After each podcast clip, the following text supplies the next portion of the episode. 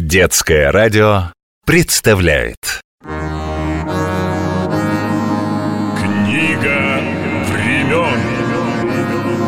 История Руси. Крещение Руси.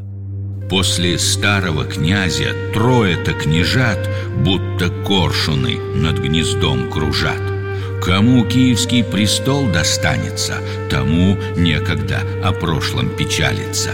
Должен новый князь тот престол держать, да державу свою по клочкам собирать. Владимир занял Киевский престол в 980 году. За первые четыре года своего княжения он покорил Полоцкое княжество на Западной Двине, утвердил власть Киева над Вятичами, разгромил ополчение Радимичей, силой навязал выгодные Киеву условия мира с волжскими булгарами, отвоевал у польского короля главные города племени Дулебов-Волынян. Так под властью киевского князя к 984 году оказалось множество племен, и у каждого свои обычаи, свои порядки, свой язык. Пришлось задуматься князю о том, как удержать их под своей властью. Рассчитывать только на военную силу было неразумно и опасно. Нужна иная сила, новая, чтобы разные племена стали одним народом. Одна вера на всех.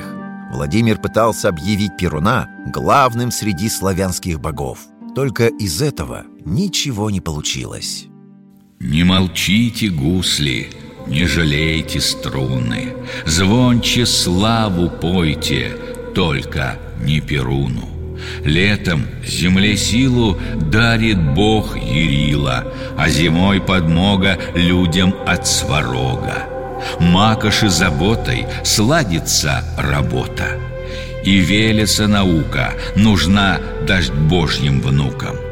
Отчего же князь готов лишь Перуна славить, выше всех других богов его идол ставит?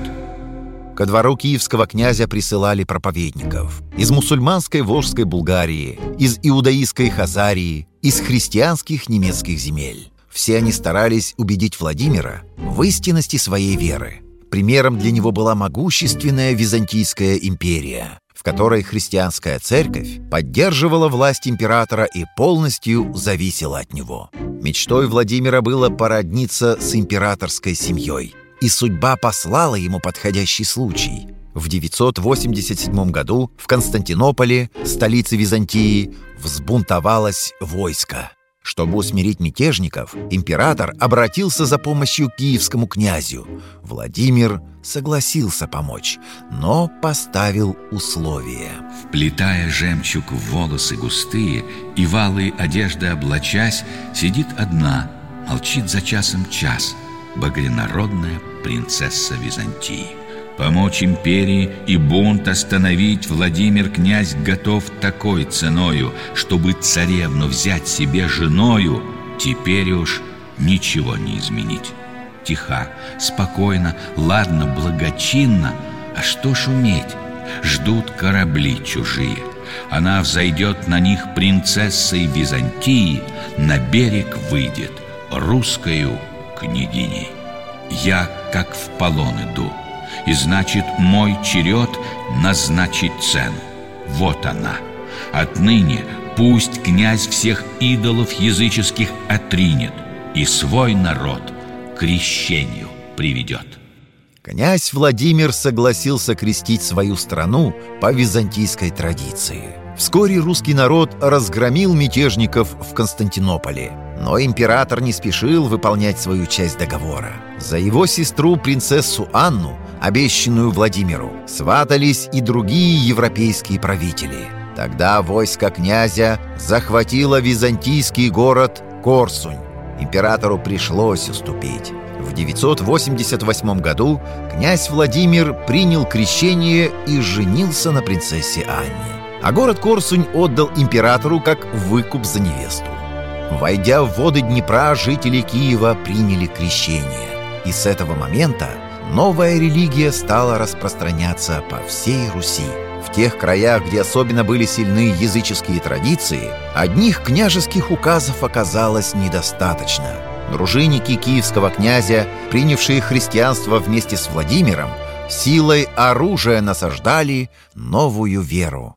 Горит Перунов чур, дождь богов рухнул сам, а там, на берегу, где идолы стояли, князь повелел построить новый храм.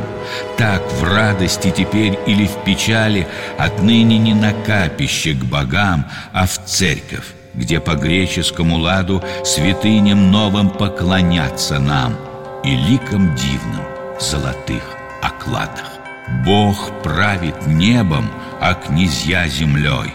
Всему порядок дан, устав и счет. Оставим чуры старине седой. Един наш Бог, и мы один народ. Книга времен. История